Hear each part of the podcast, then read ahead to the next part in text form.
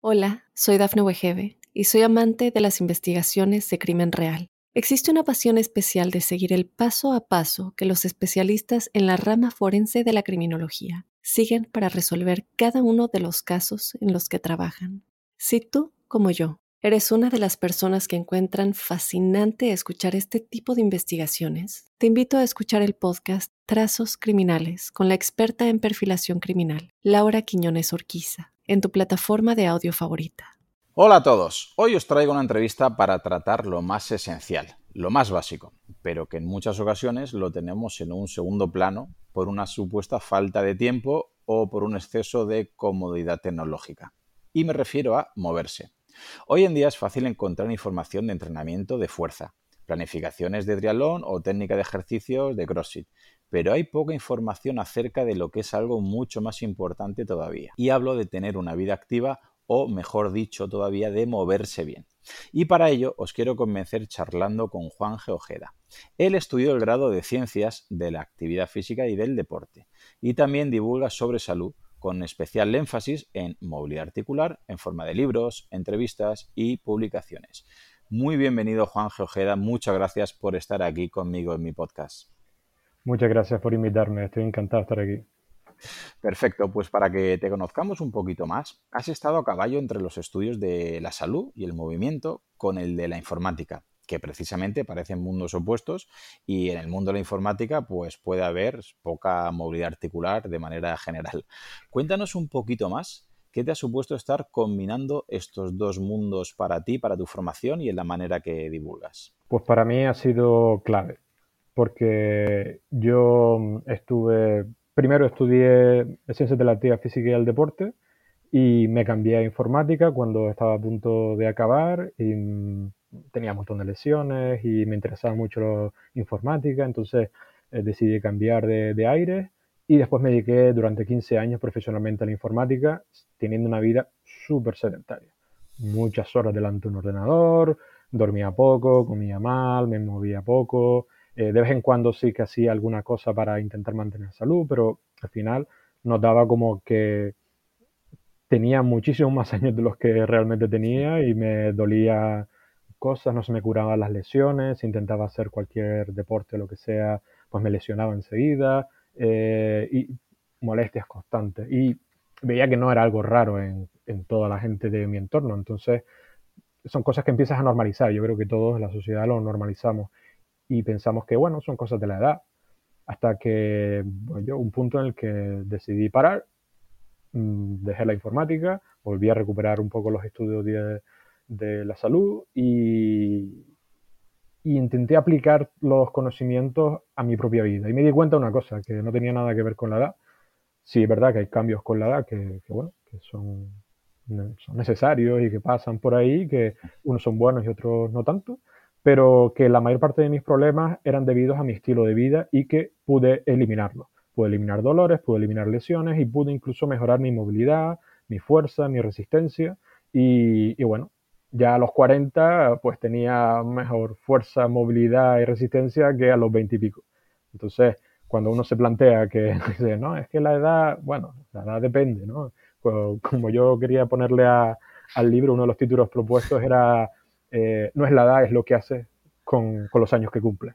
¿no? Entonces, eh, creo que eso realmente es la clave. Es lo que haces cada día a lo largo de tu vida, es lo que te vas adaptando. Y, cuando me di cuenta de eso y empecé a, aplicar ese prisma a los conocimientos que ya tenía de la carrera y empecé a aplicarlo a mí mismo, me di cuenta que eso funcionaba y empecé a aplicarlo a amigos y funcionaba igual o mejor y empecé a aplicarlo a clientes y, y me di cuenta de que, bueno, que la clave estaba ahí, ¿no? En, ese, en ese cambiar los hábitos, en ese moverte mejor, moverte más, de maneras más variadas, y una serie de, claves que me hicieron investigar todavía más y, especializarme en el sedentarismo, en el dolor y en la movilidad.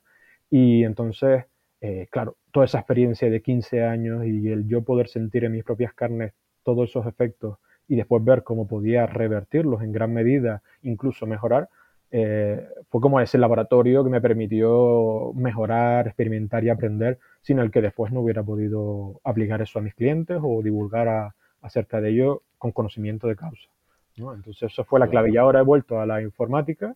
Llevo ya tres años otra vez en la informática y a pesar de tener una vida más sedentaria otra vez, he aplicado todos estos conocimientos y, bueno, me mantengo en salud, con fuerza, con energía, sin esos problemas que tenía antes y de vez en cuando tengo dolores como todo el mundo porque es algo natural. Pero la manera de afrontar los dolores es muy diferente y lo que antes era dos semanas de baja con relajantes musculares, ir al fisio varias veces a la semana por un dolor lumbar, pues ahora es uno o dos días de molestias en el que no he dejado de hacer vida normal, incluso he podido hacer cosas como peso muerto. Entonces, la diferencia es mm, ya cómo me afecta las cosas que son normales en la vida, en vez de decir, bueno, es que ya no tengo problemas, tengo problemas como todo el mundo, pero el cómo se llevan, cuánto te duran, etcétera, es diferente simplemente por los hábitos que tienes y el conocer un poco mejor cómo funciona tu cuerpo. O sea que tú, digamos que ha habido parte de tu vida que ha sido bastante sedentario, con lo cual has sufrido en tus carnes lo que creo que propones en tus libros, ¿no? Porque quiero recordar que eres autor de dos libros. El primero de ellos es Tres pasos contra el sedentarismo y el otro Cuatro semanas contra el sedentarismo. Defínenos para ti qué es el sedentarismo, porque hay mucha gente que creo que es sedentaria y no lo sabe. ¿Y por qué escribes dos libros precisamente titulándolos contra el sedentarismo? Pues buena pregunta, porque lo de definir el sedentarismo es algo que quizás es algo diferente en mis libros respecto a otros autores, otras publicaciones y demás, porque como entiende la mayor parte de la gente el sedentarismo es no moverse, estar quieto. En cambio yo lo defino de otra manera que creo que tiene mucho más impacto en cuanto a entender realmente las implicaciones del problema y a las posibles soluciones que puedes aplicar. Porque si te quedas en, te mueves poco, estás mucho tiempo sentado, pues te vas a soluciones como, bueno, entonces trabajo de pie, o entonces pues hago un deporte y eso compensa el tiempo que estoy sentado. Pero la realidad es que mm, si nos ponemos a verlo desde un punto de vista más histórico, antropológico, podemos ver que antes éramos como especie, éramos eh, nómadas y nos movíamos de un lado para otro en grupos pequeños y que todo el mundo hacía un poco de todo y teníamos movimientos muy variados, comíamos de manera muy variada a lo largo del año, hacíamos, eh, nos movíamos constantemente, pero mm, eso quizás no es lo más relevante, era que no existía esa especialización que es necesaria cuando el grupo crece, te asientas en un sitio y ya no todo el mundo puede hacer de todo, o es más eficiente que cierta gente se especialice en hacer cosas de comida, en ropa, en construcciones de casas, en luchar contra otros poblados lo que sea. Entonces, esa especialización nos llevaba a que, bueno, tú ahora eres mucho mejor en algo, pero en el resto de cosas a no tienes ni idea, o no se te da bien, o porque no lo practicas, etc. Y esto fue creciendo en cada revolución tecnológica, del cultivo hasta la revolución industrial, la revolución tecnológica, la información, etc. Entonces, cada vez la sociedad es más especializada y las cosas que haces en tu día a día son mucho más reducidas en cuanto a variedad. Entonces, eso lo que quiere decir es que tus movimientos son mucho más reducidos.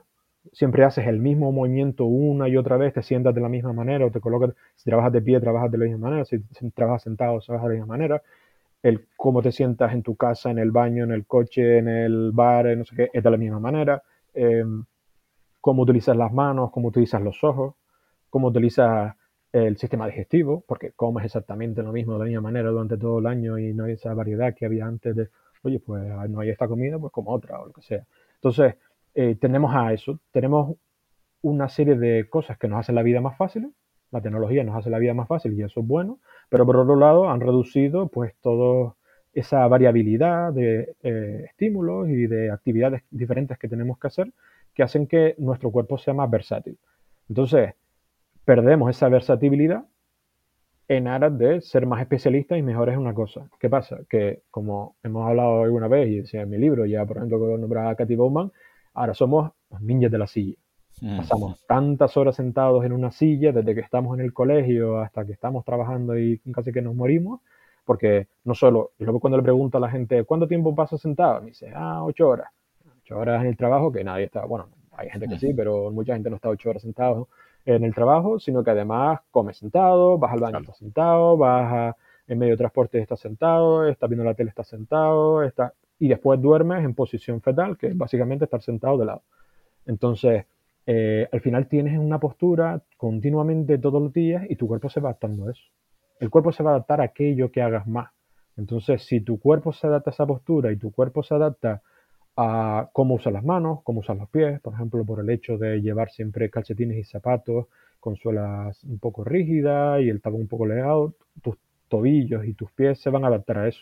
Tus tobillos van a ser más rígidos, tus pies van a ser más débiles, van a poder estabilizar peor, tu manera de mover la cadera, tu manera de mover la rodilla, tu manera de mover la columna, todo se va a adaptar a todo eso que estás haciendo. Con lo cual, pues hay muchas cosas en las que tu cuerpo será menos bueno de lo que podría ser si variara más. Entonces, eso para mí es el sedentarismo, el sobreespecializarte, ¿no? El sobreespecializarte en cómo trabajas, cómo vives, cómo comes, cómo... y que deriva en todos esos problemas que tenemos mm, por unas partes que se mueven mucho, otras partes que se mueven poco, unas partes que están muy tensas, otras partes que están demasiado relajadas y son simplemente adaptaciones a tu entorno y a tu día a día. Me ha gustado mucho lo que has comentado a la hora de especializarse, porque hay gente que piensa que no es sedentaria, pues porque eso, se está moviendo, pero claro, hace los mismos patrones de movimiento y cuando lo evalúas una movilidad de hombro, de cadera, de tobillo en ángulos que no suele trabajar, directamente es imposible que la alcancen y no se lo creen porque incluso hay gente que hace deporte y piensa que, bueno, ya sí que yo no soy sedentario, porque yo eh, hago maratones o hago triatlones o yo hago muchas pesas. ¿Es posible que, aunque te hayas especializado en un deporte, sigas sin ser una persona realmente con un cuerpo funcional? ¿O cualquier persona que haga un deporte ya tiene un cuerpo completamente funcional? Te lo pregunto porque yo, eh, yo hago triatlón y hago fuerza y hago muchos deportes. Y a mucha gente se lo intento explicar y no le entra en la cabeza que un corredor no tiene un cuerpo funcional o que un culturista, o digo culturista, digo alterófilo, de una persona que haga pesas, le digo, eres muy bueno, te has especializado en una cualidad, en una capacidad, pero en el resto de capacidades y en el resto de cualidades eh, sigues siendo sedentario. ¿Eso es así? ¿Qué es para ti un cuerpo funcional? Totalmente de acuerdo, totalmente de acuerdo y además algo que comentaba en el libro, que algo que la gente asocia deporte y además es uno de los problemas de cómo entendemos el sedentarismo, ¿no? Deporte, ya no soy sedentario, soy una persona muy activa, ya no soy sedentario. Y eso es mentira, porque si después estás trabajando no sé cuántas horas en el trabajo, la misma postura y tal, vas a tener problemas en la cadera, vas a tener problemas en los pies, que se van a traducir probablemente en lesiones en tu deporte y en problemas de circulación, de sistema digestivo, de un montón de cosas en tu vida normal. Entonces, eh, puede ser una persona. De hecho, hay muchísimos ejemplos de atletas profesionales que son sedentarios y tienen problemas de personas sedentarias, de enfermedades de personas sedentarias, porque son personas que trabajan muchísimo una serie de cualidades en una serie de momentos y el resto de su vida son totalmente sedentarios y hacen siempre exactamente las mismas cosas. Entonces, eh, y entonces eso es un problema, pero es que el otro problema es que hay muchos deportes, la mayoría, que son sedentarios. Sedentarios en el sentido de la sobreespecialización. Y por eso existen, igual que existen las lesiones de sobreuso en las profesiones, también existen en los deportes. ¿Cuántos deportes no tienen lesiones que son típicas de esos deportes. Es precisamente eso, el sobreuso y esa sobreespecialización. Si tú no lo combinas con eh, moverte de otras maneras diferentes y fortalecer otras partes y mm, algún tipo de cross-training, eh, al final vas a tener una serie de lesiones típicas de tu deporte si llegas a un nivel determinado. Entonces, deporte no es igual a eh, romper el sedentarismo y tener más salud. Es algo que te puede ayudar a ser más activo y a romper esa pero eh, si solo te mueves en una dirección, el resto de direcciones se quedan cojas. Entonces, eh, se puede ser perfectamente una persona súper deportista y además eh, tener lesiones, tener problemas de movilidad, tener dolores crónicos y tener problemas típicos de personas sedentarias. Además, si nos podemos a ver una persona que, por ejemplo, va al gimnasio a entrenar una hora tres veces por semana, creo que es como un 4% más activa que una persona sedentaria.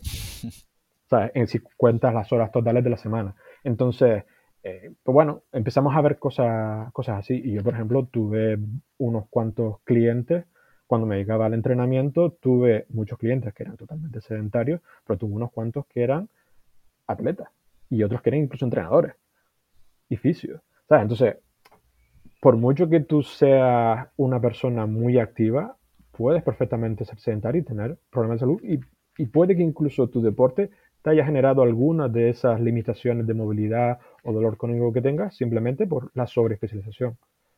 Por eso es tan importante el entender ese concepto e intentar ampliar tu rango de, oye, mm, ¿qué es para ti ser, me preguntaba, ¿no? ¿Qué es para ti una persona eh, funcional? tener un cuerpo funcional, correcto. Un cuerpo funcional, pues para mí, mm, por ejemplo, en alguna entrevista he dicho que yo he bajado bastante los estándares en cuanto a ser humano funcional, ¿no? Y, y para, para mí, ser humano funcional básicamente es una persona que puede hacer sus tareas diarias normales de su trabajo, sus actividades cotidianas, familiares y demás, y eh, cualquier tipo de actividad que le guste, tipo deporte, hobby o lo que sea, sin dolor y sin restricciones. Que no es poco. No, que, no, es poco. No, no, no. Es que parece, ah, bueno, eso es simplemente hacer vida normal. No, no. O sea, ¿cuántas personas conoces de, bueno, antes te diría que más de 30 años, ahora te diría de más de 20 años, porque ha bajado más bastante el, la edad en la que se empieza a tener problemas de dolores crónicos, pero ¿cuántas personas conoces que en su día a día no tengan algún tipo de dolor crónico, no lleven rodillera, codera, muñequera o cualquier tipo de cosa a su, a su deporte, vayan regularmente, si, si, practican algún deporte, vayan una, dos o tres veces al fisio al mes, eh, etcétera. Eh, o sea, es muy raro.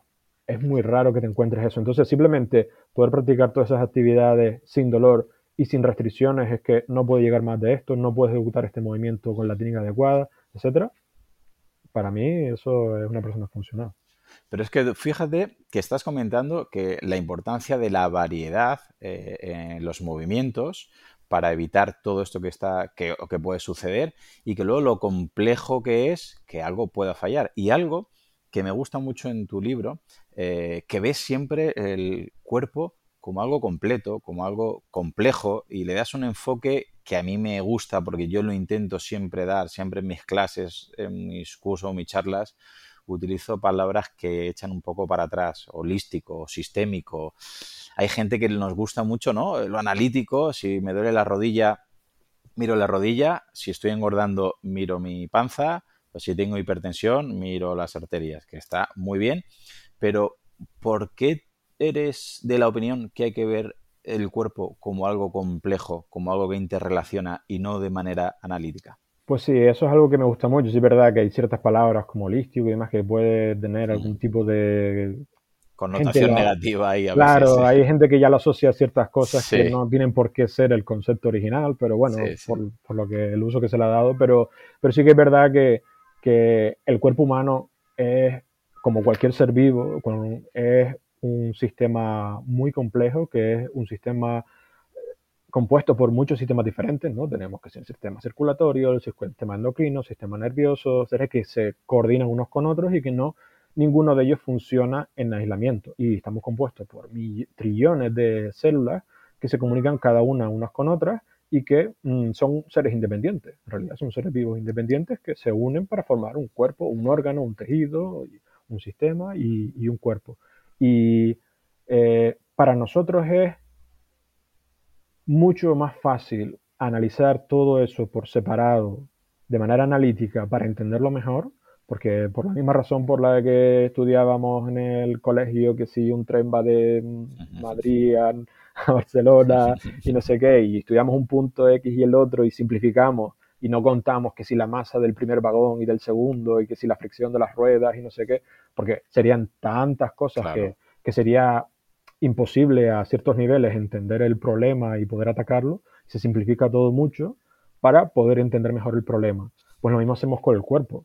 En el cuerpo tenemos un montón de células que interaccionan unas con otras y sistemas que interaccionan unos con otros y ponernos a ver todas esas variables para entenderlos es muy complicado. Entonces empezamos a quitar cosas, centrarnos en el problema que queremos estudiar y entonces lo estudiamos. ¿Qué pasa? Después hay que dar un paso atrás cuando no estamos estudiando, sino queremos pues tratar el cuerpo, por ejemplo, como hacen los médicos. Quiero tratar el cuerpo, pues necesito verlo como el cuerpo completo, no como el sistema no sé qué o como el tejido no sé cuánto, etcétera. El ejemplo que tú contabas y que yo comento en el libro, por ejemplo, es el de la, la rodilla. Tienes un problema, un dolor en la rodilla y salvo que te hayas dado un golpe en la rodilla o hayas caído con el pie mirando por un lado y tu cuerpo mirando para el otro, lo más normal es que el problema de la rodilla no venga a la rodilla. Y si tú te vas a un médico especialista de la rodilla, te va a mirar el cartílago, te va a mirar los ligamentos, te va a mirar los músculos de la rodilla y tal, pero salvo ciertos especialistas, eh, no te van a mirar la cadera, no te miran el pie, que donde vienen todos los problemas de la rodilla, lesiones y dolores crónicos de rodilla que no son por impacto, eh, te vienen normalmente por la cadera, por el tobillo o por el pie. Y que a lo mejor te están mirando en una camilla tumbado cuando tu problema es que tu tobillo o tu arco plantar no va bien cuando, o sea, no, no está activado cuando corres, con lo cual, ¿no? Por mucho que te miren en una camilla tumbado, quizás no ven problemáticas y sales con el visto bueno, pero te pones a correr y corres mal porque un arco plantar en mal estado, no sé, me lo invento, y, tu tobillo pues no funciona bien, pues al final también puede repercutir, imagino. Exactamente, y, incluso hay, por ejemplo, yo seguía mm, a dos especialistas en, en carrera y en el pie, eh, un podcast que, que tienen, eh, en que hablaban, por ejemplo, cómo ellos estudiaban, pues eso, tenían muchos corredores, gente que tenía problemas y que le venían con una lesión. Entonces, claro, muchas de esas lesiones aparecen en el kilómetro no sé cuánto. Claro. ¿Cómo analizas tú eso? Pues tienes que ponerlo a correr primero. Claro. Porque si no es imposible tú ver exactamente cuándo se produce. Y muchas veces ese problema era porque había alguno de los músculos que estabilizaban la articulación, sea la rodilla, sea el tobillo, lo que sea, que tenía menos resistencia y se fatigaba y entonces al fatigarse dejaba de trabajar y tenían que otros tomar el relevo, otros músculos tomar el relevo. Esos músculos no estaban preparados y entonces cuando empezaba el problema. ¿Qué pasa? Si tú no fatigas ese músculo, es imposible que tú llegues a ver ese problema. No lo reproduces, es imposible. Entonces, este tipo de cosas solo lo puedes entender si lo ves como eso. Esto no es eh, una cosa analítica. Y un ejemplo que me gusta dar también es el de, por ejemplo, y ocurre con todos los tejidos del cuerpo, pero el músculo. El músculo lo vemos como, bueno, tengo el bíceps, el deltoides, el no sé qué y tal. Eso, es, eso para el cuerpo no existe. Eso es algo que para nosotros es súper útil para intentar ver, o bueno, este es el músculo que crea la aducción, la flexión, la no sé qué, pero eso en realidad para, para el cuerpo y para el cerebro, el sistema nervioso, eso no existe. Existen fibras musculares, que son unas células que se contraen y se, y se estiran, eh, que están unidas como en grupos y que cuando se contraen pues generan un movimiento. ¿Qué pasa? Tú cuando contraes el bíceps, no todas las fibras musculares del bíceps se contraen, se contraen solo algunas y después se van sumando fibras musculares en función de la fuerza que necesitas hacer. Y incluso si hace varias repeticiones, cuando se cansan unas fibras, se usan otras precisamente para que descansen unas entonces, no todo el bíceps se contrae de una misma vez, como uno tiende a pensar si lo ve como un todo. Pero es que además, si vemos que cada fibra está envuelta por una vaina, que, es lo que se llama la fascia, es un tejido que separa una fibra de la otra, em, y que cada grupo de fibras tiene otra vaina a su vez que lo recubre y viene a ser como si fuera un cable, y después tenemos unos cuantos cables juntos y los juntamos, le ponemos un aislante alrededor y después juntamos otros cables gordos juntos y ponemos otro. Y así vamos lo que sería el músculo. Y cuando esas vainas llegan, se estiran y ya se acaba la fibra muscular y llega hasta el hueso, eso es lo que llamamos tendón. Claro. Pero en realidad el tendón no es un tejido aparte que se conecta al hueso y se conecta al músculo, es una extensión de esa fascia que recubre la fibra y que, sin la cual no existiría el movimiento. Entonces, cuando empezamos a mm, pensar en que realmente el, cuerpo está dividido en trozos, de aquí a aquí es esto y de aquí a aquí es lo otro, y tiene esta función, y el comportamiento, las propiedades de este tejido es totalmente diferente al del otro, entonces tenemos un problema, porque dejamos de entender cómo funciona realmente esto. Es como, por ejemplo, pues eso, eh, la fuerza nos centramos en que el músculo tiene que ser fuerte porque es el que tira y tal, pero si el tejido conectivo, esa fase y ese tendón, no es capaz de volverse rígido, suficientemente rígido como para absorber esa energía y tirar del hueso, no existe el movimiento. Imagínate que tienes una grúa y en vez de una cadena usas una banda mm. elástica. Por muy fuerte que te dé el motor de la, grúa, eh, tú levantar algo con la grúa va a ser casi imposible porque toda la energía se va en la banda elástica. Mientras más rígida sea la, la cadena, más eficiente es la fuerza que hace el motor. Y esto es lo mismo que pasa con el músculo y el tejido conectivo. Entonces, pensar en, de manera aislada en que, bueno, la fuerza la hace el músculo, ya está. Mm, bueno, pero es que si el tejido conectivo no es suficientemente fuerte y resistente y no está adaptado a ese tirón, ahí va, a haber una lesión porque está tirando y no, o no se ejerce la misma eficiencia. Entonces, bueno, al final vas sumando y lo aplicas a otros tejidos y te encuentras en la misma situación. Y, esa lesión que estás comentando porque no lo puede soportar el músculo, ¿se podría también ver influenciada o agravada cuando hay un problema de movilidad o directamente una movilidad muy limitada de una articulación? Bueno, yo creo que ahí son problemas diferentes. En, este caso, normalmente el problema se suele dar cuando, ya esto lo aprendí yo por las malas, cuando hacía de joven escalada, que claro, era joven, entre la juventud, las hormonas y, que estaba ahí a tope, pues enseguida cogí fuerza, mm, intentaba tirar de mis dedos de cosas que mis músculos me decían, yo de aquí puedo tirar, y los tendones que se adaptan mucho más lento que los músculos, precisamente porque hay hay mucho menos riego sanguíneo, el riego sanguíneo que le llega a los tendones y al tejido conectivo le llega a través de los músculos o los huesos. Entonces, eh, tarda mucho más en adaptarse y en fortalecerse y ser capaces de aguantar esas tensiones, eh, pues no, no estaban a la altura y yo tiraba, tiraba, tiraba porque el músculo podía y el tendón iba y tuve tendinitis miles y capsulitis y un montón de lesiones típicas en escalada y que sean otros deportes también y es por eso. Entonces en ese sentido es más el, el tema de el proceso de adaptación no fue el adecuado.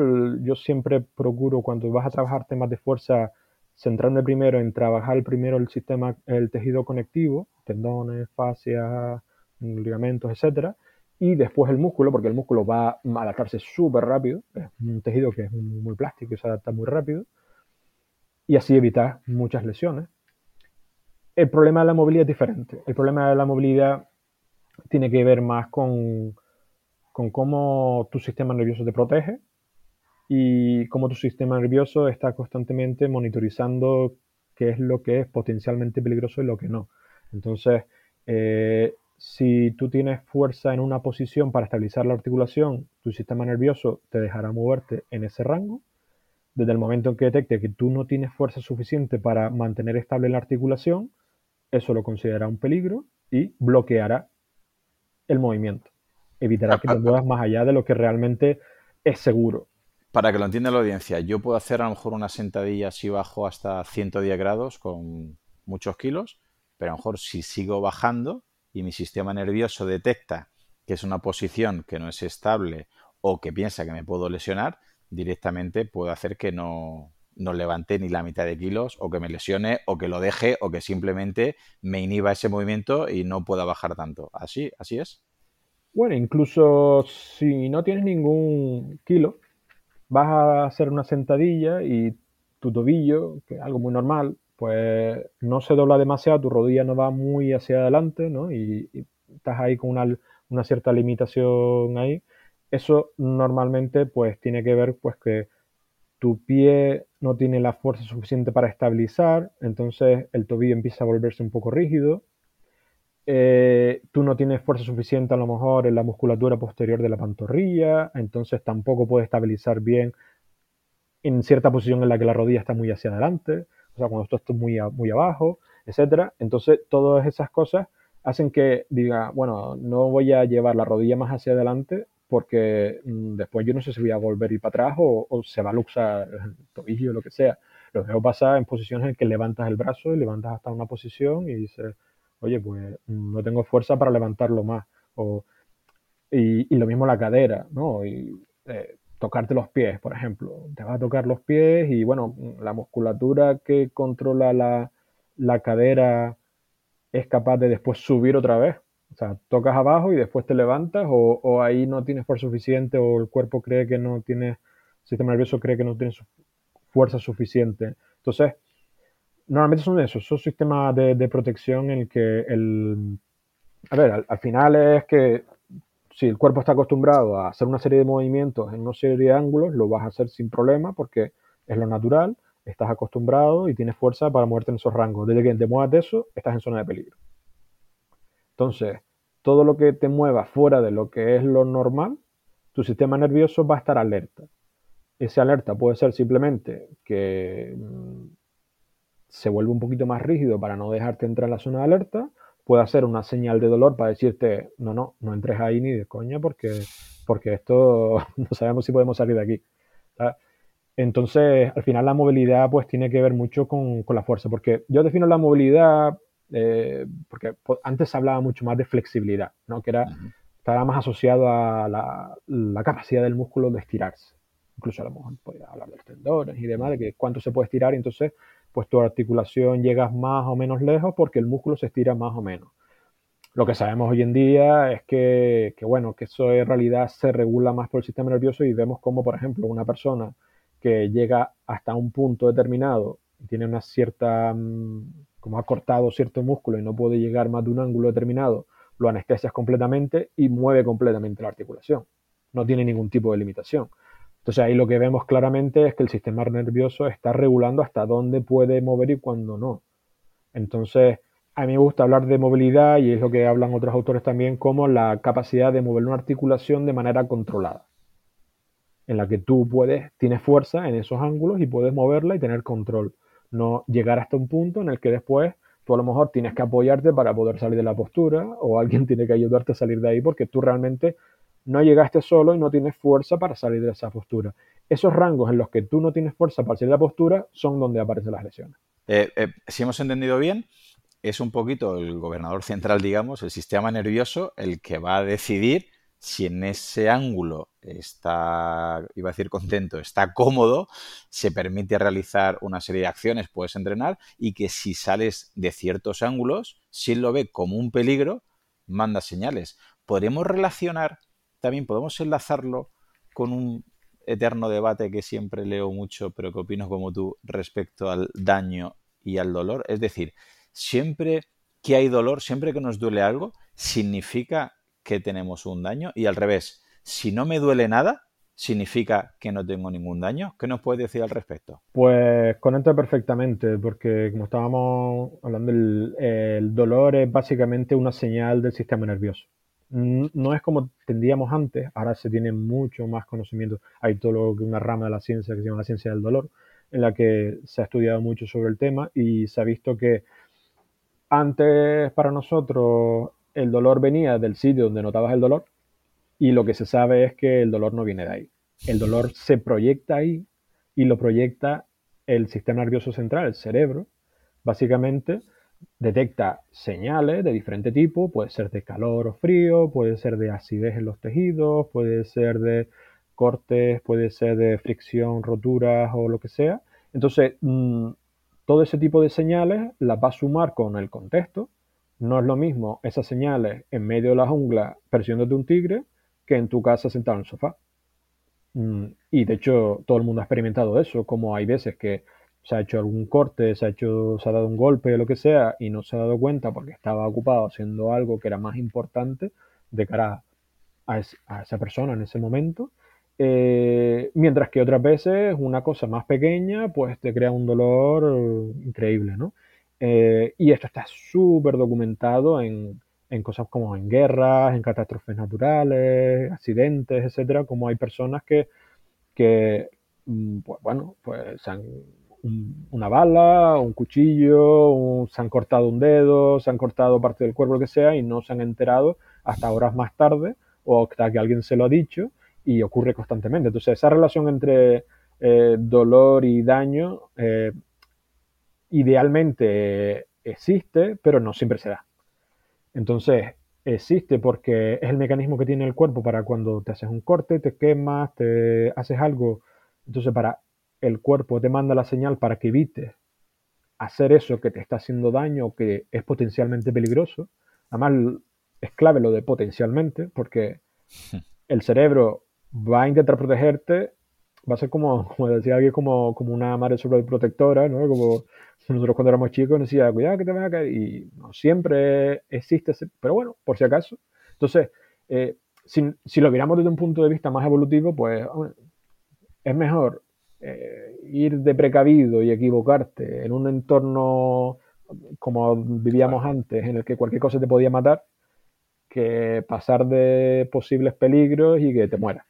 Entonces, pues bueno, digamos que esos sistemas son los que tenemos, esos mecanismos de defensa son los que tenemos todavía y entonces eh, ante algo posiblemente peligroso, potencialmente peligroso, te va a decir, oye, no lo hagas. Y la señal que tiene una de las señales, porque hay otras, pero esa es la más fuerte, para decirte que no hagas algo es mandarte una señal de dolor y normalmente la proyecta en la zona en que es más efectivo, ¿no? que puede ser la zona, por ejemplo, donde te quemaste o donde te da un golpe o donde lo que sea, para que no muevas eso. Eh, ¿Qué pasa? Que eso inicialmente en la fase aguda, lo que se llama la fase aguda, que es cuando te ocurre, ¿no? cuando te das el golpe, cuando eh, es bueno, es súper necesario y es muy importante. ¿Qué pasa? Esto a veces, por diferentes razones, se alarga en el tiempo y ese mismo mecanismo se mantiene a pesar del que el tejido ya se ha curado. Mm. Que es cuando encontramos los dolores crónicos. Son aquellos dolores que duran más de seis meses aproximadamente y que eh, puede que esté relacionado con un tejido, un daño en el tejido y puede que no. Pero lo más normal es que no. Después de seis meses, si no se te ha curado el tejido, es muy raro. lo normal es que el tejido que sea seis, nueve meses, que ya se haya, recuperado, bien o mal. Se puede haber curado más, pero bueno, se ha curado. Eh, y el dolor te viene porque es un dolor aprendido, porque has aprendido que tocar esa parte del cuerpo o mover esa parte del cuerpo o moverte de esa manera significa daño. Entonces tu cerebro, a partir de repetirlo una y otra vez, una y otra vez, y no haber tenido estrategias para salirte de ahí y decir, oye, no, yo ya estoy bien, yo tengo un cuerpo funcional, ya se me ha curado, ya puedo moverme normal, empiezo a coger fuerza, como tengo fuerza me noto menos frágil, como noto menos frágil la sensación de peligro es menor. Entonces, como no has tenido todas esas estrategias, se ha anquilosado ese, ese dolor, esa asociación entre el movimiento o la parte del cuerpo esa y el dolor y es un dolor aprendido que va a estar ahí hasta que aprendas a, quitarlo. Entonces, lo que nos encontramos en las mm, sociedades modernas es que la mayor parte de las personas tienen dolores crónicos que no están asociadas a dolor. Y te lo puedes ver porque hay miles de estudios donde hay radiografías de gente que tiene producciones de discos y no tiene dolor ninguno, y después gente que tiene dolor de dolor lumbar de años y que no tiene ningún tipo de, dolor, de, daño en, los discos. Entonces, ahí no, y, no solo con eso, sino otras cosas, ¿no? Que no tiene daño de otro tipo. Entonces, y, después el ejemplo más clásico también es el de el, el fantasma. Eso yo creo que es una de las mm. cosas más que más te abre los ojos, que te dice, oye, pues alguien le cortan una mano por, por la razón que sea y mm, meses, años más tarde sigue teniendo dolor donde estaba antes la mano y ahora no hay nada. ¿Cómo es posible? Si el dolor realmente viene de la mano, eso no puede pasar. Entonces, la única explicación racional es el cerebro que tiene todavía la idea de que ahí había una mano y tiene perfectamente dibujada en su mapa sensorial dónde está la mano, proyecta ahí el dolor. Pero, pero evidentemente ese dolor no puede venir de la mano. Entonces, eso y otras cosas, pues ha llevado a, a, neurólogos, fisios y un montón de tipos de, médicos diferentes a, a, llevarnos a entender mejor el dolor y ver que está más relacionado con, con esa, que es, más una percepción. Y a mí me gusta, por ejemplo, en, el blog, por ejemplo, hablaba eso, la diferencia entre eh, sensación y percepción, porque para mí es clave para entender el dolor. Sensación, por ejemplo, todos los sentidos, tú, tú, tú tú recibes la luz, eh, las ondas de sonido, el frío, el calor, etcétera, pues lo recibes con sensores que tienes por todo tu cuerpo y esos sensores transmiten la información a tu sistema nervioso. Eso es sensación. Es la sensación de el frío, el calor, el blanco, el verde, ondas de luz, ondas de sonido, etcétera. Y después tu cerebro las interpreta. Interpreta y conforma lo que tú ves, oyes, sientes, hueles, etcétera, que es lo que tú lo que tú ves, lo que tú percibes, esa interpretación de tu cerebro a partir de esas señales es tu realidad. ¿Qué pasa? Que no es una relación uno a uno, no es lo que ve tu ojo, es lo que tú ves. Por eso existen los efectos ópticos. Y es súper fácil engañar a la vista con efectos ópticos y hacer ver cosas que no están o, o no ver cosas que existen. Y lo mismo con otros sentidos.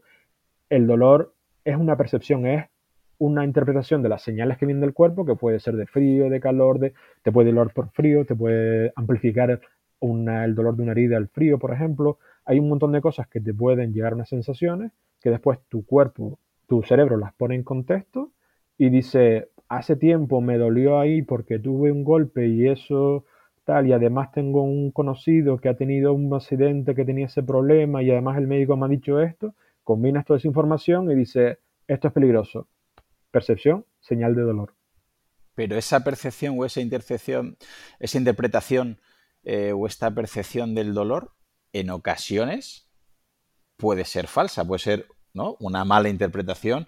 Esto va en consonancia un poquito, eh, por ejemplo, con lo que promueve Arturo Goicochea ¿no? respecto a la migraña, que a veces es una mala interpretación del cerebro de un posible daño que no existe y las personas tienen migraña. ¿Van por ahí un poquito los... exactamente, exactamente. Todo el, tema va exactamente por ahí, porque el hecho de que tú percibas algo depende en alguna medida de la sensación o de las distintas sensaciones que sumas para tú sacar algún tipo de interpretación, pero en gran medida de la interpretación que das tú de eso y del contexto que tú le pones. Y el contexto tiene que ver con tus creencias, con tu historia personal, con lo que con tu entorno, con un montón de cosas, con el estrés, depende si estás más o menos estresado emocionalmente o, eh, físicamente. Eh, todas esas cosas van a influir en al final qué es lo que tú percibes. Entonces tú puedes, y aparte, tú puedes aprender. Tú puedes tener dolores de cosas que no tienes simplemente porque, por ejemplo, hay un ejemplo de esto que, que es otro de estos casos súper locos de lo del dolor que están documentados de un obrero que se, se, cae de un piso, un segundo piso, un andamio, lo que sea, y se clava un clavo que le atraviesa y le sale por la bota de, del, por arriba de la bota y, y, en un dolor insoportable se lo llevan a la clínica, le tienen que dar em, sedantes porque tiene un dolor insoportable y cuando le quitan el zapato el clavo había pasado entre los dedos y no lo había tocado. Lo leí en, Saludablemente de Marcos Vázquez, leí ese, ese ejemplo y te quedas... Es que ese, es un ejemplo de los típicos bastante conocidos en cuanto a ciencia del dolor, ¿no? Está ese, el de la, el de la eh, el miembro fantasma, etcétera y tal, y, y, son de los que te claramente te dicen, vale, ok, si esto existe, entonces no tiene ningún sentido la teoría antigua. o sea, es imposible porque realmente esa persona tiene dolor y es una cosa que hay que entender. A veces se confunde el que el, dolor sea una percepción creada por el cerebro y que la proyecte el cerebro en una zona con que te inventas el dolor. Eso no es así. O sea, el mm. dolor es real. Una vez que dolor, da igual de dónde venga. Da igual si es dolor emocional, da igual si es dolor físico, da igual si está fundamentado en realmente un peligro real, en que te has cortado o, que, o si es algo como lo del clavo, en que no el dolor lo sientes tal cual. Una vez se activan los sistemas del dolor, tú el dolor lo vas a sentir sí o sí. Y se, se, se, dan una serie de mecanismos de hormonas y procesos químicos y tal que van a hacer que tú tengas todos los síntomas de, clásicos de tener el dolor y va a ser igual de real para ti que para otra persona. Entonces, no hay que confundir el, el cerebro es el que crea la señal de dolor para obligarte, para protegerte y para obligarte a hacer o dejar de hacer algo, con te estás inventando el dolor, el dolor está en la mente, te lo puedes quitar simplemente pensando que no tienes dolor, porque estas cosas no, no funcionan. O sea, tú pensar que no te duele, eso no funciona. Ten, un pensamiento positivo, ¿no? De que no tienes dolor y no te dolerá.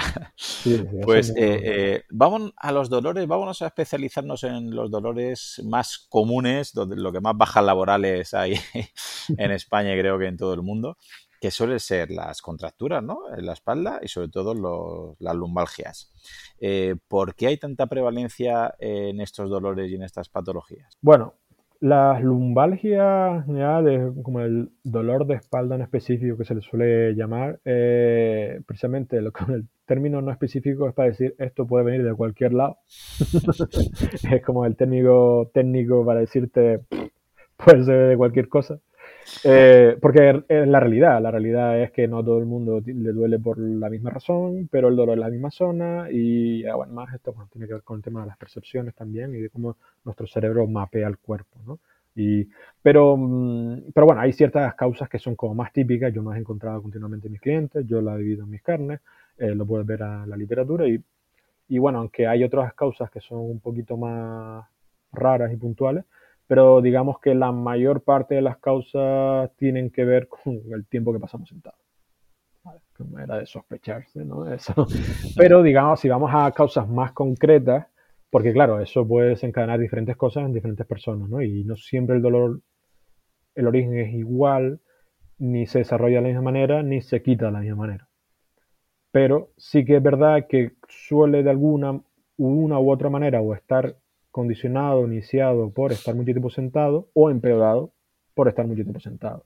Y esto es porque, bueno, cuando estamos sentados ocurren varias cosas, cuando estamos sentados mucho tiempo, estoy hablando de todos los días, muchas, varias horas al día sentado durante muchos años, esto se va creando una adaptación en el cuerpo y esa adaptación es, básicamente, tú estás eh, delegando el trabajo que tiene que hacer tu cuerpo para mantenerse erguido en algo externo, ¿vale? Entonces, tu cuerpo no tiene que hacer ese trabajo, guay, bien, más cómodo, menos energía, eso al cuerpo le gusta, menos energía le gusta al cuerpo.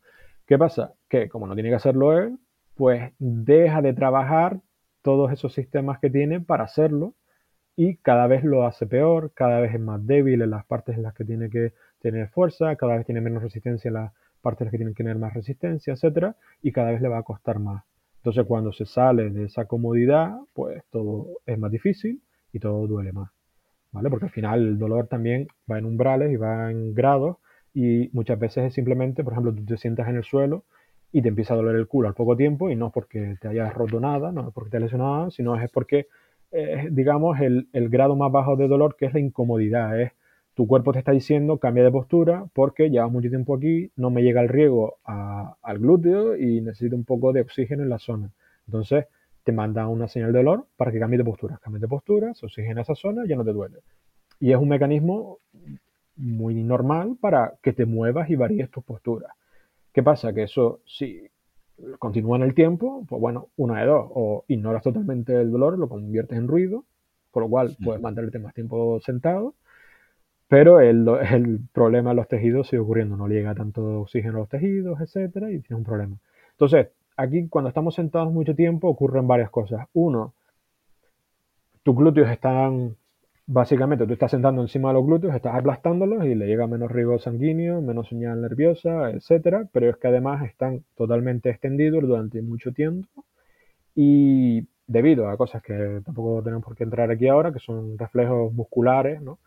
Eh, que cuando un músculo eh, se contrae, el contrario, el que hace la función contraria, eh, se relaja para poder generar movimiento. Si tú contraes el bíceps, el tríceps se va a relajar para que puedas mover el codo. Y lo mismo va a pasar hacia el otro lado. Si tú contraes el tríceps, el bíceps se va a relajar. Y esto ocurre sin, sin que tú tengas que pensarlo. Es un reflejo. reflejo que aparece a partir de la médula, etc. Entonces, eh, ¿Qué pasa? Cuando tú estiras durante mucho tiempo un músculo, también ocurre un poco lo contrario. Si tú, por ejemplo, te pegas dos horas hablando con una persona al teléfono, con el teléfono en la oreja, seguramente te costará estirar el brazo. Porque el tríceps ha estado estirado mucho tiempo, el bíceps ha estado contraído mucho tiempo, el bíceps cada vez se te va a contraer más, aunque tú no lo intentes contraer, de manera refleja se va a contraer mucho más y el tríceps se va a relajar mucho más. Entonces, cuando intentas estirar el brazo, te va a costar mucho, a veces tienes que ayudarte. Entonces, eh, lo mismo ocurre cuando estás sentado. Tienes un problema en que tienes los glúteos que cada vez están más relajados y cada vez le cuesta más despertar y empezar a trabajar. Tienes que tardar un tiempo en que vuelvan a estar un poco atentos a las reacciones, a, lo que tú le pidas. Pero es que los músculos contrarios, que son los que flexionan la cadera, los que hacen que, por ejemplo, te lleven las rodillas hacia el pecho, esos músculos son los contrarios del glúteo. Esos músculos cada vez están más contraídos, más contraídos, más contraídos. Hay más tensión ahí. Y cuando te levantas, pues siguen contraídos. Y tardan tiempo en volver a relajarse, a estar en su tono normal. Y entonces, ¿qué ocurre? Que cuando te levantas, eh, tu, cadera, tu pelvis está rotada de una manera porque los músculos que, que flexionan, los que te llevan las rodillas al pecho, siguen contraídos y siguen tirándose ya, por mucho que tú estés intentando ponerte erguido, y los glúteos que tienen que hacer el trabajo ese de extenderte ¿no? y quedarte erguido, no contribuyen porque están súper relajados y todavía les cuesta reaccionar. Entonces al final terminas estando en una postura en la que tienes más curvatura lumbar, en la que hay una tensión de unos músculos que te están tirando de las lumbares hacia, hacia adelante y hacia abajo, Y, y, eso te pone en una posición no ideal ni para estar de pie, ni para correr, caminar o cualquier cosa así.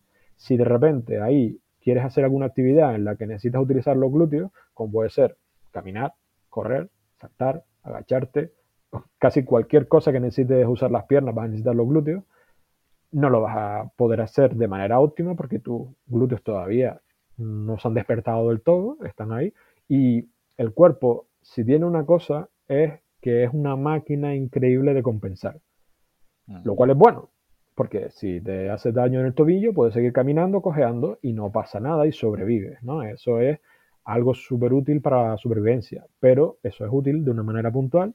Si lo haces de manera constante, aprendes que ese nuevo movimiento, como es el cojear, es la nueva manera de moverte, lo aprendes como ya es lo nuevo, es como tengo que actuar siempre, ahí ya tenemos un problema. Y es lo que ocurre muchas veces con la cadera, el glúteo. Entonces, si tú, por ejemplo, después de estar mucho tiempo sentado, te levantas, tu glúteo todavía está ahí, que le cuesta trabajar bien, que está relajado, que el, que tienes el psoas, ¿no? el flexor de la cadera como muy tenso y, le cuesta, le pides, oye, vamos a correr, vamos a subir escalones, vamos a hacer una sentadilla, vamos a hacer un peso muerto, vamos a saltar, vamos a hacer casi cualquier cosa que debes hacer, eh, te va a decir, mira, yo no puedo.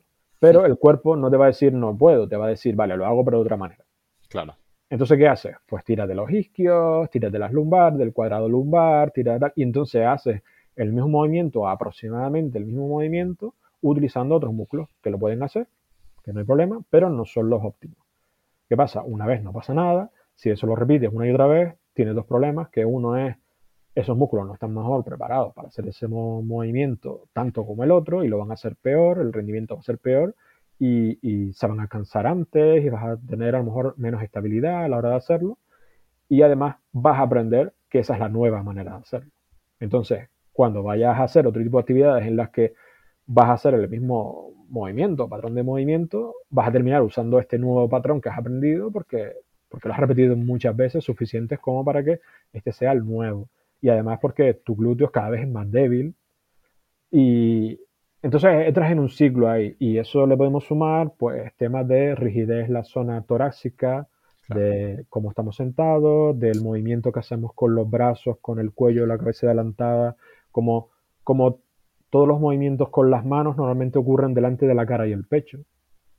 Nosotros nos colocamos todas las cosas en la vida para que podamos utilizar las manos delante de la cara y el pecho sin tener que llevar las manos hacia atrás, por encima de la cabeza. Entonces, todo lo que sea levantar la mano por encima de la cabeza o llevar la mano hacia atrás nos cuesta porque no estamos acostumbrados. somos mucho más fuertes en este área justo delante del pecho y la cara, pero mucho más débiles en cualquier zona más allá de ahí. Entonces, eso también nos crea pues, una rigidez a la hora, a la zona torácica que hace que nuestra columna, que debería moverse como un flexo que se puede mover en cualquier uno de los puntos, se termina convirtiendo en bisagras y tenemos una zona del cuello que movemos en un punto nada más, una zona rígida de la, de la caja torácica que nos cuesta más moverla, tenemos una zona demasiado móvil en la zona lumbar que se mueve constantemente y estamos fatigando unos músculos mucho y encima, pues esto, tenemos debilidad en la musculatura que nos mantiene erguidos porque estamos apoyados en la silla todo el día y no practicamos en estar erguidos con nuestra propia musculatura. Entonces vamos sumando cosas ahí y lo raro es que no nos duele. Claro, yo, eh, eh, por ejemplo, a mis alumnos siempre le digo, ojo a lo que le enseñas a tu cuerpo porque se va a adaptar a lo que le estés enseñando. El cuerpo es una máquina, una maravilla de adaptarse. Como estés todo el día sentado, él se va a hacer un especialista, va a hacer todas las adaptaciones que tenga que hacer y compensaciones para que estés sentado. Entonces, ¿para qué va a querer un gemelo o un sóleo con cierta actividad muscular? ¿Para qué va a querer un tobillo, una movilidad en el tobillo? O lo que hablamos del isquio o el glúteo, lo que comentamos antes de la entrevista, es que el glúteo se me ha caído, lo que pones tú en tu blog, ¿no? Si tú estás sentado, el cuerpo interpreta que no necesitas mantener una actividad de un glúteo para extender la cadera, porque estar sentado es flexionar la cadera. Entonces, si estás sentado todo el santo día y como comentabas, el portátil, el móvil, la tablet, el ordenador, el todo está justo a la altura de nuestros ojos y todo está en un cuadrante que está anteriorizado, hombros anteriorizados, si estoy en el respaldo todo el santo día, pues ¿para qué necesitas tú, no? Eh, es decir, una retracción escapular o un trabajo del dorsal Y al final creo que mucha gente no se da cuenta que el cuerpo se, se, vuelve una... Igual que una persona se vuelve una máquina si entrena todos los días atletismo, en unos años será un buen atleta, aquel que nade todos los días en unos años será un buen nadador, aquel que esté todo el día sentado será un buen sedentario, por así decirlo, pero en el momento que lo saquemos de ese ámbito, empiezan las lesiones y mucha gente no entiende que eh, eso lo ha hecho su cuerpo, es decir, que su cuerpo ha atrofiado un glúteo, si que su cuerpo ha anteriorizado el hombro, que su cuerpo ha perdido eh, musculatura y fuerza en la espalda y ha anteriorizado el cuello, la cabeza la tienen anteriorizada. ¿Por qué? Porque han buscado la adaptación de su postura y ahora muchos dirán, vale, entonces me están diciendo que la postura de sentado no es buena. Eh, ¿Tendríamos alguna alternativa, Juanje? podemos alternar estar sentado de pie o dentro de estar sentado puedo estar en una posición que el glúteo no esté tan eh, eh, aplastado o la curvatura lumbar esté un poquito más natural o no hay una postura buena, eh, óptima de estar sentado. Bueno, pues lo de las posturas es algo que, que siempre, siempre me lo preguntan y que tiene cierta controversia. Y, volviendo un poco primero a, lo que estabas comentando, creo que es súper importante lo que has dicho porque mucha gente tiende a pensar que cuando le duele algo es que algo se le ha roto en el cuerpo, el cuerpo no está haciendo bien su trabajo, el cuerpo se ha equivocado, cuando uno, una persona tiene una enfermedad o una lesión, un dolor, eh, algo, el cuerpo ha hecho algo mal. No, el cuerpo se ha adaptado a lo que le ha dado. Y eso cuando antes lo entendamos, antes vamos a ser capaces de tomar las riendas de nuestra salud. Y eso es muy, muy importante, porque dependiendo de los estímulos que le demos, el cuerpo va a hacer una u otra cosa. Y siempre se va a adaptar, siempre, hasta el momento en el que te mueras, se va a adaptar. Porque piensa, perdóname, piensa que es lo mejor, es decir, ¿no? Piensa que esa es tu función. Ah, mira, mi función para salvarme la vida es estar en esta postura. Vale, pues voy a hacer todo mi esfuerzo para ser así, con lo cual todo lo otro se queda en un segundo plano. Exactamente, es que se va a adaptar continuamente cada parte de tu cuerpo a aquello que, le dejas todos los estímulos internos y externos y, se va a adaptar simplemente, ni para bien ni para mal, se va a adaptar. Entonces, lo importante es los estímulos que le das. El sentarte de una manera o de otra, o variar más las posturas, o lo que sea. Y esto en casa con el tema de las posturas. En ese sentido, entonces, eh, lo del tema de la ergonomía, higiene postural y tal, no sé qué, mmm, Hombre, si te están diciendo que lo mejor para que no te duela nada y tal es tener una postura perfecta de 90 grados entre todas las partes de tu cuerpo y tal, y estar siempre así, no estamos diciendo que tenemos que especializarnos en una postura concreta. Claro. Pues entonces todo lo contrario estamos haciendo. De hecho, a ver, cuando te pones a investigar un poco, la ergonomía se inventó en la época de la revolución industrial precisamente para reducir las bajas laborales cuando estaban las fábricas y tal, pues había, mm. pues, pues, eso, pues, mucha gente haciendo un trabajo de miles de horas en condiciones infrahumanas y, tal, y, y, querían aumentar la producción y veían que, bueno, que la gente pues no se lesionaba o tenía problemas debido a actividad repetitiva. Entonces se empezó a estudiar cómo reducir eso. Entonces, claro, si tenemos que ver si tú obligatoriamente tienes que estar atado a una silla y en una posición determinada durante X horas y tal, no sé qué, pues sí, evidentemente hay ciertas posturas, ángulos y demás en los que los problemas a medio plazo, corto plazo más bien, van a ser menores. En los que si tú tienes problemas de espalda, te compras una silla de estas súper ergonómicas y tal igual, y vas a estar más cómodo, te va a doler menos y tal. ¿Qué pasa? Que eso es pan, para hoy, hambre para mañana.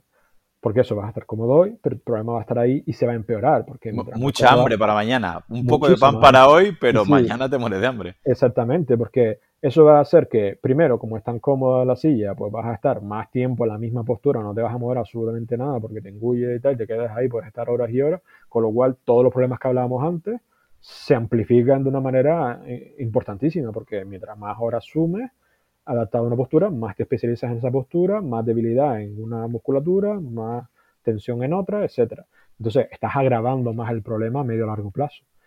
Em, con lo cual, ya sea teniendo una nueva silla que es ergonómica, que no sé qué, o intentando tú de manera activa tener una postura mejor y tal, eh, eso tampoco es un problema, no es la solución, porque al final es lo mismo, ¿vale? Te adaptas a una posición en la que tienes algunos problemas menos, sobre todo si haces soluciones del tipo, bueno, pues trabajo de pie, una pelota de pilates que me obliga a que tenga que utilizar más mi propia musculatura y eso quieras que no, va un poco más en la línea de, oye, eh, en vez de yo delegar en algo externo, yo utilizo mi propia musculatura para mantenerme tal, hombre, es una mejora, pero no deja de pasar muchas horas en esa misma posición, por mucho que la pelota se mueva un poco, estás ahí con la cadera en la misma posición. Entonces, al final el problema es, eso. si mantenemos la misma postura, da igual. Da igual lo que hagamos porque nos estamos utilizando. Mi solución, teniendo en cuenta que soy una persona que tiene que pasar ahora mismo, que tuve que pasar en el pasado, que tengo que pasar muchas horas sentado y que tengo, yo no tengo túnel carpiano, no tengo problema de mm. cadera, no tengo tal, sé qué. ¿Por qué? Porque nunca escribo igual, nunca uso las manos de la misma manera, uso el portátil a veces, a veces uso el ordenador, a veces lo pongo en alto, más bajo, más lejos, más cerca, porque la gente se olvida también que si tú, por ejemplo, te pones de pie o te pones sentado, o sea, dices, bueno, me pongo a trabajar de pie porque es mejor, me han dicho que es mejor, vale, pero la posición de los brazos es exactamente la misma. Entonces vas a tener problemas en el cuello, en el codo, en el túnel carpiano, exactamente porque te mueve de la misma manera. En la vista, porque la distancia de los ojos es la misma. Pero si tú vas cambiando constantemente, pues, oye, pues dónde pones el ordenador, dónde pones tú, la altura de la silla, si tú te cambias a la hora de sentarte, si a veces estás erguido en el, por ejemplo, si te pones más en el borde de la silla, te obligas más a que inconscientemente tu cuerpo intente equilibrarse y mantenerse erguido y vas a utilizar tu propia musculatura. Entonces activas esa musculatura.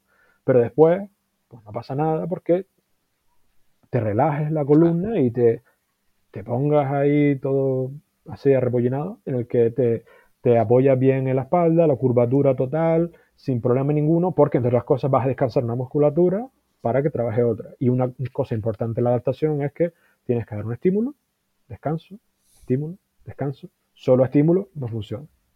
Entonces, cambiar de postura te va a ayudar a a tener esos descansos en ciertas partes del cuerpo y además eso, cruzas una pierna, cruzas la otra, extiendes las piernas, las subes encima de algo, cambia la altura de la silla, te pones de pie, te pones sentado, te pones en el sofá, te pones en... depende de, tus circunstancias, podrás hacer unas cosas u otras, pero lo más importante es cambiar. Cambiar de lado, hay gente que le gusta ponerse las piernas como si estuviera sentado en el suelo y se pone sube los, los pies a la silla, hay gente que Puedes ponerte algo donde puedes elevar un pie, elevar el otro, ir cambiando, alternando un pie y el otro. Eso parece que no, pero estás cambiando la, la distribución de cómo estás activando los cuádriceps, por ejemplo, o si pones los pies juntos o los pies separados, estás cambiando la rotación interna eh, externa de la cadera, que es algo que nunca trabajamos normalmente. Eh, hay un montón de cosas que son pequeños micromovimientos que puedes hacer dentro del estar sentado, que además lo más importante es que cuando empiezas a tener ese tipo de movimientos y empiezas a hacerlos poco parte de tu vida, el mismo cuerpo te lo va a pedir. Hay personas que de manera innata, porque no han perdido esa capacidad, porque de pequeño una de las cosas que aprendemos en el colegio es a estar quietos sentados. Hmm. Y nos obligan a estar quietos sentados y por un lado ocurre que nuestro cerebro aprende, gana ciertas capacidades eh, la corteza prefrontal que te hace mm. poderte estar quieto, pero por otro lado es, te obligan. Pero el cuerpo no te pide eso para nada y de hecho es con, totalmente contraproducente de cara a cómo funciona el cerebro. El cerebro necesita cierta actividad y dopamina para que pueda tener la, la, atención. Entonces, si tú aprendes eso durante un montón de años en el colegio y después de adulto te cuesta mucho volver a moverte solo. Entonces hay gente que necesita un poco obligarse a cambiar de postura constantemente, pero una vez el cuerpo se acostumbra un poco a eso, te lo pide solo. Se empieza a mover solo. No, es, no tienes que constantemente obligarte a cambiar de postura. Es raro que te Y otra clave es que la silla no sea demasiado cómoda. Ahí voy. Yo, si, si te sirve de algo, yo hace años, eh, bueno, pues eh, sales de la carrera pensando, pues lo que comentaba, ¿no? Que sabes mucho y uno de los contenidos que yo impartía era la higiene postural. Y era muy... Y aparte los profes me lo agradecían de otras asignaturas. Ah, muy bien, Claudio, darle higiene postural es que están sentados fatal y no paran quietos en la silla. Y claro, sigues estudiando un poquito y dices, ostras, esto que estaba yo aquí diciendo de la posición perfecta, a lo mejor no tiene tanto sentido. Y luego te das cuenta que no paran porque su propia fisiología es lo que le pide. Un niño, como es lógico, en una posición no aguanta mucho tiempo y es lo natural. Y quien aguanta mucho tiempo es una persona con patologías, una persona mayor, una persona con cierta obesidad. Pero tú fíjate qué curioso lo que has comentado porque volvemos casi al principio. Hemos estado hablando todo el rato, has dicho variedad en la postura, es decir, que haya una variación en esa postura y porque con cada variación estamos trabajando distintas angulaciones, distintas posiciones y se va adaptando el cuerpo, con lo cual cuanta más variedad, más adaptación habrá. Con lo cual creo que hoy en día eh, queda más claro que nunca que yo ahora mismo lo que le propongo a profesores, supongo que me darás a mí ahora la razón, aunque mis compañeros no están muy de acuerdo, que en vez de buscar una posición concreta que les, les permita cambiar de posición y yo les eh, propongo que entre clase y clase se levanten, hagan dos flexiones, hagan una sentadilla, hagan un salto, hagan cualquier ejercicio que sea anti estar sentado. Y digo más que nada porque luego va a ser más fácil que estén sentados, porque les pedimos que estén de 8 a 3 sentados, niños de 12, 13, 15 años, y su fisiología les dice, esto me duele, esto no estoy cómodo, necesito activar el glúteo, necesito extender la cadera. Entonces, creo que estás de acuerdo conmigo que habría que fomentar es difícil en clase decir levantaros, moveros, correr y saltar cuando le van a explicar logaritmos, pero creo que tenemos que entender, padres, madres y profesores, que la fisiología no es precisamente que un niño esté siete horas sentado en clase, porque es cuanto menos difícil que lo aguanten, ¿verdad? Pero vamos, mil por mil.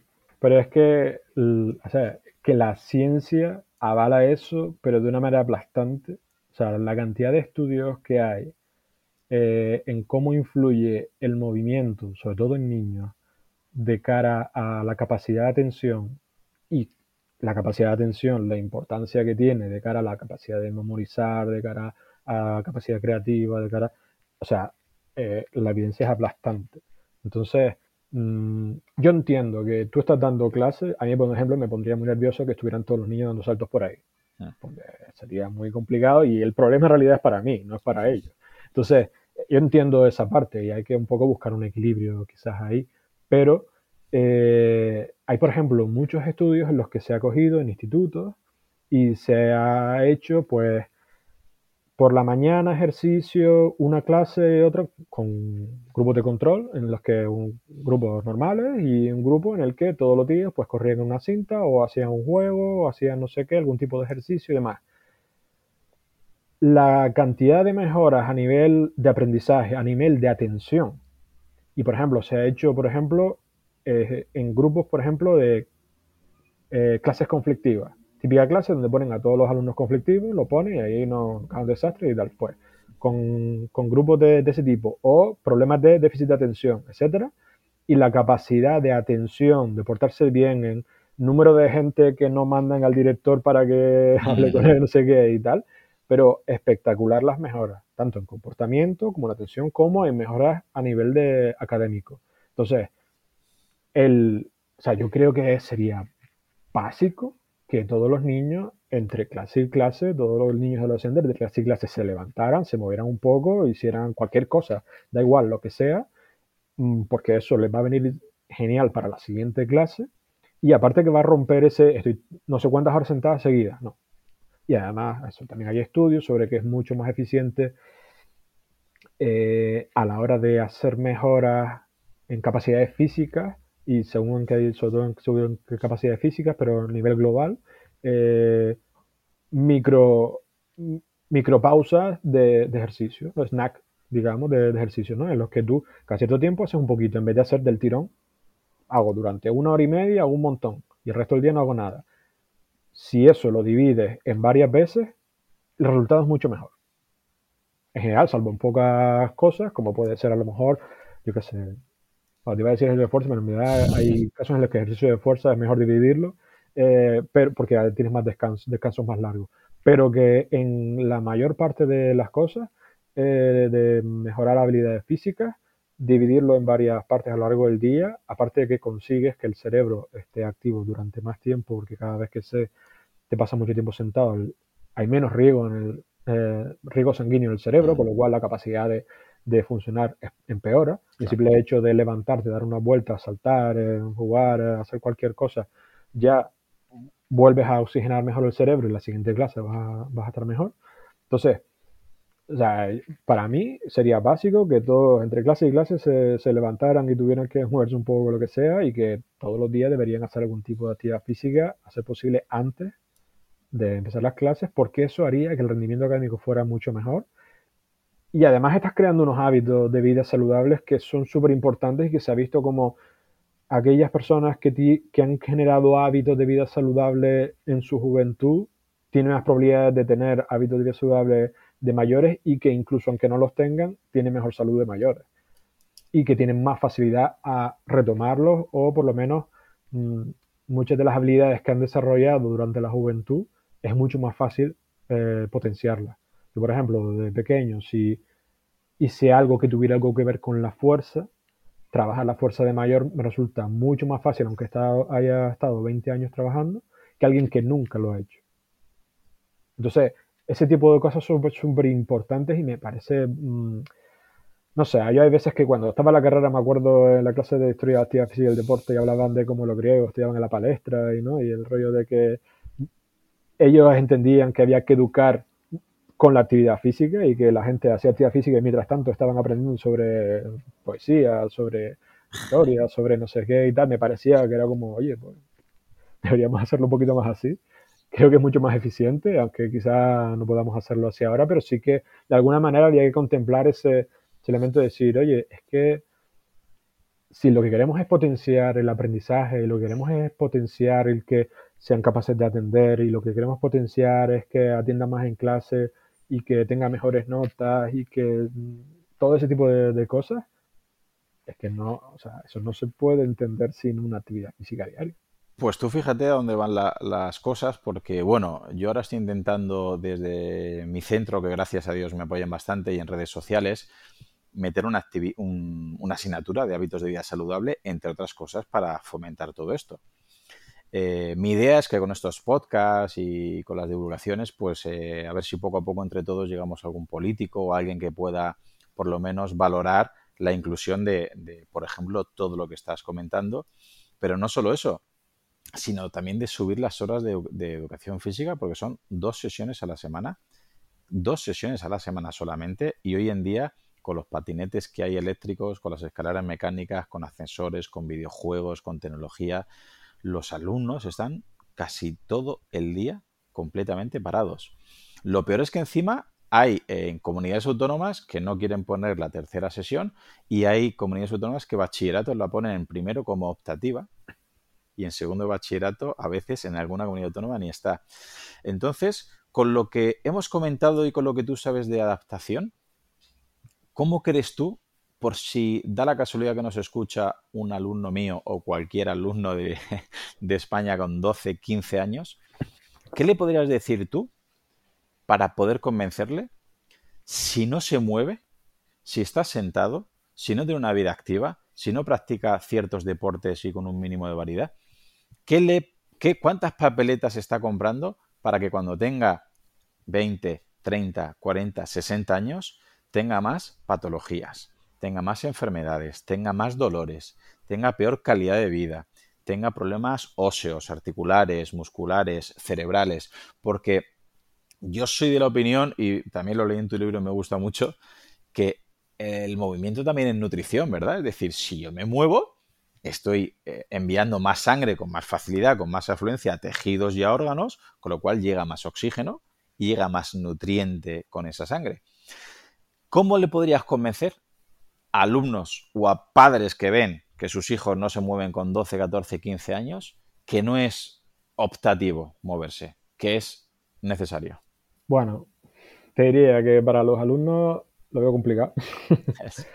Lo, veo muy complicado más que nada porque yo me acuerdo de cuando yo tenía esa edad, tú me podías dar las mejores razones del mundo, yo entenderlas y me daba todo igual. Porque, porque es la edad que... o sea, es propio de tu edad. debido a cómo funciona tu cerebro, tus hormonas y demás, lo normal es que, no hagas caso a eso y que, y tires más por cosas más inmediatas. Y, yo creo que, a ver, no podéis tampoco ir contra la naturaleza y, ya se darán cuenta más tarde que es tarde, pero no, igual no tan tarde como se pensaba antes, ¿no? Y siempre se puede mejorar, pero que sí que es verdad que, que eso es complicado. Yo creo que ahí es más importante el convencer a los padres y convencer a los profesores, porque son los que van a poder más influir en su entorno, porque al final uno hace las cosas en función, o sea, uno reacciona a, su entorno. Si tú tienes un entorno sedentario, vas a ser sedentario. Si tú tienes un entorno obesogénico, vas a ser obeso. Si tú tienes un entorno que, que predisponga al movimiento, te vas a mover. Entonces, es mucho más importante quizás que lo entiendan los padres y lo entiendan los profesores y promuevan un entorno en el que sea para ellos el, el paso de menor resistencia sea el moverte más o de maneras más diferentes que lo contrario, porque van a ir a, ese, van a ir a aquello. Entonces, eh, una cosa importante, la adherencia. La adherencia es lo más importante siempre, eh, movimientos, entrenamiento, salud, lo que sea, y para eso es importante la motivación. Entonces, yo no buscaría el deporte ideal, la actividad ideal, sino buscaría la que más se adapte a la personalidad de, mi hijo o, mi hija. y, si fuera yo el que soy el estudiante, la estudiante que estoy oyendo esto, pues buscaría, oye, quiero, porque a lo mejor soy más consciente de mis problemas y quiero cambiarlo y entonces quiero realmente hacer algo. Eh, pues no buscaría, bueno, voy a buscar la mejor solución, lo que está de moda ahora, lo que y tal. ¿Qué me gusta a mí? ¿Me gusta bailar? Pues bailo.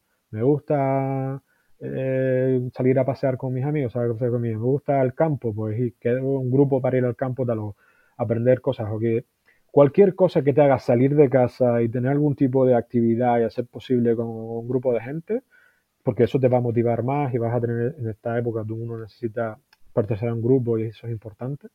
Eh, algo que te, que te, lleve a relacionarte con otras personas de manera física y que te, ayude a moverte, que ser posible no sea a tu casa, sino que sea en tu sitio que tengas que desplazarte y tengas que caminar para ello, ya con eso es un principio. Sobre todo porque el tema de los hábitos es complicado crearlos, pero eh, se mejora con, el hábito. O sea, cuando creas un hábito es más fácil crear otro. Y cuando creas un hábito es más fácil convertir ese hábito en otro más grande. Entonces, por eso yo, por ejemplo, en el segundo libro, una de las cosas que explico es, bueno, tú eh, decir que quieres ir a caminar todos los días una hora, se te puede hacer muy cuesta arriba. Decir, bueno, voy a salir a la calle y dar la vuelta a la manzana, puede que no sea tanto. Y una vez estás fuera, estás en la calle, una vuelta a manzana, y ya lo has hecho varios días, pues a lo mejor te da y da dos vueltas. O da vuelta a dos manzanas. O caminas 20 minutos. O es mucho más fácil que a partir de ese pequeño hábito vaya creciendo en algo un poquito más grande que de entrada querer pues jugar todo en un equipo de no sé qué o apuntarte a no sé qué actividad en que todo el mundo sabe más que yo o a lo mejor entonces yo empezaría por algo poco, que te llame la atención, que te dé curiosidad, que creas que, conozcas a alguien que está haciendo eso, o mm, convencer a alguien para que se apunte contigo. Eso en el caso de que seas tú y en el caso de que sea eh, el padre, el alumno de, pues, pues cosas como, bueno, intentar que tu casa tu entorno, por ejemplo, los fines de semana algún tipo de actividad familiar o intentar promover algún tipo de actividad familiar en algún sitio donde, bueno, haya menos tecnología y haya más elementos en los que te puedas mover, o más naturaleza, más lo que sea, pues puede ayudar, incluso aunque sea ir a un sitio donde hay piscina, que no es ir al campo, pero a lo mejor, oye, hay una piscina, pues los niños se tiran a la piscina, Y, nada, no juegan o flotan, pero que ya es algo, ¿no? Cualquier cosa que invite a que haya movimiento, por ejemplo, Katy Bowman, por ejemplo, ha hablado como ella en su casa, pues quitó los sofás de eso y puso puff y cojines en el suelo y, entonces, claro, no solo es que no te puedes sentar los sofás porque no existen, Sino que es que además, oye, pues sentarte en un puff es guay, ¿sabes? Es como, ay, qué guay, me tiro aquí y tal. Y, sin darte cuenta estás haciendo un montón de posturas diferentes. Y aunque estés sentado, estás sentado de una manera tan diferente a como es sentar, estar sentado en una silla, que tu, tu, tu, cuerpo trabaja mucho más y de maneras mucho más variadas. Y eso es un principio, y eso al final es lo de cambiar el entorno. Es decir, ¿cómo cambio mi entorno para esto? El tener una barra de dominadas, por ejemplo, en un pasillo, va a ser que instintivamente, porque somos primates, de vez en cuando vamos a ir a agarrarnos y a colgarnos y que a lo mejor al principio no nos podemos colgar, o, tener unas anillas colgadas en un sitio o tener una cuerda colgada en un sitio, yo lo he visto un montón de veces y sobre todo esos niños es mucho más, más fácil. Eh, que tú colocas cualquier tipo de elementos de estos y instintivamente la gente va sin darse cuenta y termina colgándose, termina dar. O sea que, que, no quiere decir que se vaya a poner a ser dominada, pero va a empezar una serie de movimientos que no suele hacer, va a mover los brazos de una manera que no suele mover y que eso va a llevar a, querer hacer más cosas. Y eso, por ejemplo, yo con mis clientes empezaba con cosas como las que les comento en el, en el segundo libro, que son cosas muy sencillitas y gente que llevaba mucho tiempo sin sin hacer ejercicio, con una vida muy sedentaria y que tenían dolores crónicos de hacía años, empezaban a dejar de tener dolores y a tener una vida más activa y empezaban a preguntarme, mire, ¿y podría apuntarme a esto? ¿Y podría hacer tal actividad? ¿Y podría jugar este deporte? Y yo, pues claro, hmm. claro, si tú... Y era porque el, mismo cuerpo se lo pedía. Tú a, a, partir de que te mueves más, tienes más energía y como tienes más energía necesitas moverte más y te lo va pidiendo el cuerpo. Cuando te mueves menos, tienes menos energía y te pide el cuerpo moverte menos.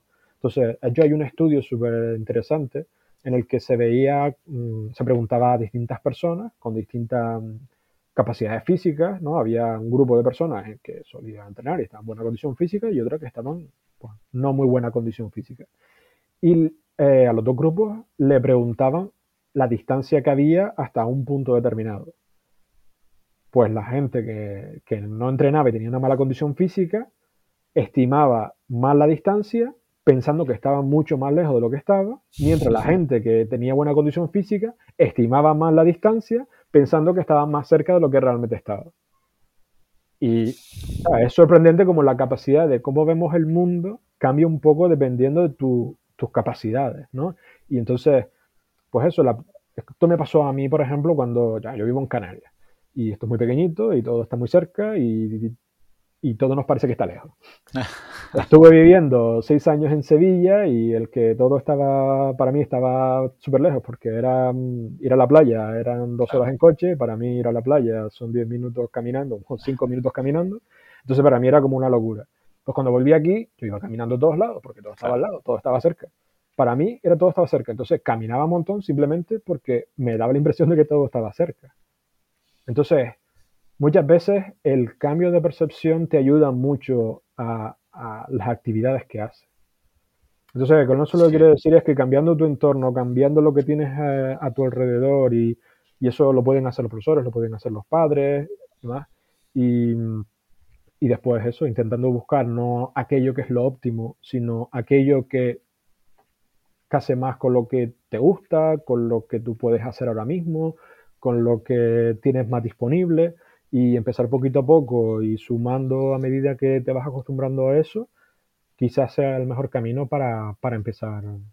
Sí, creo que has dicho, eh, y esto a lo mejor si va un poquito más enfocado todavía a los padres, que es que el entorno que ellos pueden crear para sus hijos es determinante. Y siempre lo intento explicar con, ¿no? con el típico ejemplo de la corteza frontal, el sistema límbico, la corteza es la que te va a decir sí, deberías moverte o... y el sistema límbico es el que el de las pasiones, el de las emociones, el placentero, el yo prefiero ir en coche y a, mis propios alumnos y a los padres de mis alumnos cuando me dicen que es imposible, yo les digo que yo tengo un hijo de nueve, una hija de seis y desde hace tres años me los llevo andando al colegio que está a dos kilómetros de casa. Y es curioso como dices lo del hábito, es decir, al principio pues puede parecer un poco desde fuera, incluso maltratador. Te llevas a tus hijos andando, llévalos en coche que hace un poquito de frío. Y en Alicante no hace frío. Y el hábito, ya cuando se crea el hábito, el día que llueve y nos vamos en coche, me lo dicen. Vámonos andando, digo, madre, quien, nos escuche, que nos escuche, porque ellos lo notan, ellos lo notan que andando, que son si es que son, no llega a media hora, son 20 minutos andando súper despacito, dos kilómetros, ya ves, parándote. Pero al final ese hábito va generando el hábito de llegar, de caminar, de ir charlando, de vas entrando un poquito, ¿no? Te vas activando. Y muchos padres, por, eh, bueno, por el día a día, ¿no? Por las prisas, por la comodidad, pues un sofá cómodo es placentero pero es peligroso unas zapatillas con mucha amortiguación son placenteras pero son peligrosas, un coche con calefacción en los asientos es placentero pero es peligroso, un monopatín ¿no? eléctrico es placentero pero al final es peligroso. Y al final no se dan cuenta que la tecnología es imprescindible, pero que un abuso de la tecnología, volvemos a lo de antes, hace que no haya eh, variedad ni variación ni variabilidad en lo que hacemos y el cuerpo se va a adaptar al sofá cómodo, a la silla cómoda, a las zapatillas amortiguadas, a ir en coche, a ir calentitos, a evitar el frío, a evitar el calor, a evitar caminar y al final pues tendremos un cuerpo mm, que se adapta a los estímulos que le has dado. Como tú dices en tu libro, estás todo el día entrenando. Así que para ir terminando, ¿cómo podríamos aplicar la ley de Pareto al movimiento? Es decir, ¿qué dos o tres consejos prácticos nos podrías regalar para tener un mínimo de vida activa saludable, aunque nos esté escuchando una persona que no tenga mucho tiempo, que trabaje en dos empresas de informática y trabaje 15 horas al día sentado, tenga cinco niños y tenga no tenga tiempo para entrenar, ¿qué dos o tres cosas serían para ti las mínimas para tener un mínimo de calidad de vida? Pues lo que comento en mi primer libro. En el primer libro pensé eso, digo, ¿qué cosas puedo decir que sean las mínimas cosas que tengan mayor impacto? ¿no? Aplicando totalmente el principio de Pareto y entonces digo, pues se trataría de buscar aquellas cosas que sean cosas que no solemos hacer en nuestro día a día, posturas o acciones que no solemos hacer en nuestro día a día, con lo cual, normalmente para mejorar cuando tienes es una persona sedentaria, un trabajo sedentario es buscar aquellas cosas que no haces mucho y hacerlas más, y buscar aquellas cosas que haces mucho y hacerlas menos. Ya solo con eso va a mejorar tu salud física entonces, muy probablemente tu salud mental. Salir de tu eh, zona de confort un poquito, ¿no? O sea, hacer algo que no estés acostumbrado a hacerlo. Sí, es decir, oye, yo, yo planteo como una especie de mm, análisis, decir, oye, párate un momento y ¿qué es lo que haces mucho todo el día? Bueno, pues estoy todo el día sentado de esta manera. ¿Qué posturas haces, por ejemplo, todo el día? Sentado, en esto, tal, Vale, siempre de la misma manera, tal, y además hago mucho esto. ¿Qué cosas haces poco? Pues, pues no camino, pues no sé qué, tal, no levanto mucho el brazo, no sé qué y automáticamente te sale lo que tienes que hacer. Cambias la lista de sitio y empiezas a hacer un poquito lo que tienes en una lista y lo que dejar tanto lo que tienes en la otra y automáticamente ya tienes. Y yo la fórmula que encontré ahí para que a casi todo el mundo le va a salir esto es caminar más. O sea, no conozco a nadie que camine mucho. Bueno, igual tú traes de la categoría, pero en general no conozco a nadie que camine demasiado. Eh, entonces, lo que decíamos antes, no hace falta caminar 10.000 pasos, lo que sea. Empieza a caminar, más lo caminado. Si hoy no caminas nada y mañana caminas, salir de acá y volver, ya has caminado más que ayer. Correcto. Eso vale. ¿Vale? Siempre un poquito más. Ya está. Em, después, sentarte en el suelo. Por lo que decíamos, el suelo es incómodo, que te va a obligar a moverte más, de manera más variadas, y las posiciones en el suelo van a ser bastante diferentes a las de la silla, y vas a agacharte hasta el suelo, que es algo que no haces mucho, no suele bajar más de la altura de la silla, entonces te obliga a estirar ciertos músculos, mover ciertas articulaciones de cierta manera y a ganar fuerza en ciertos rangos que normalmente no tienes.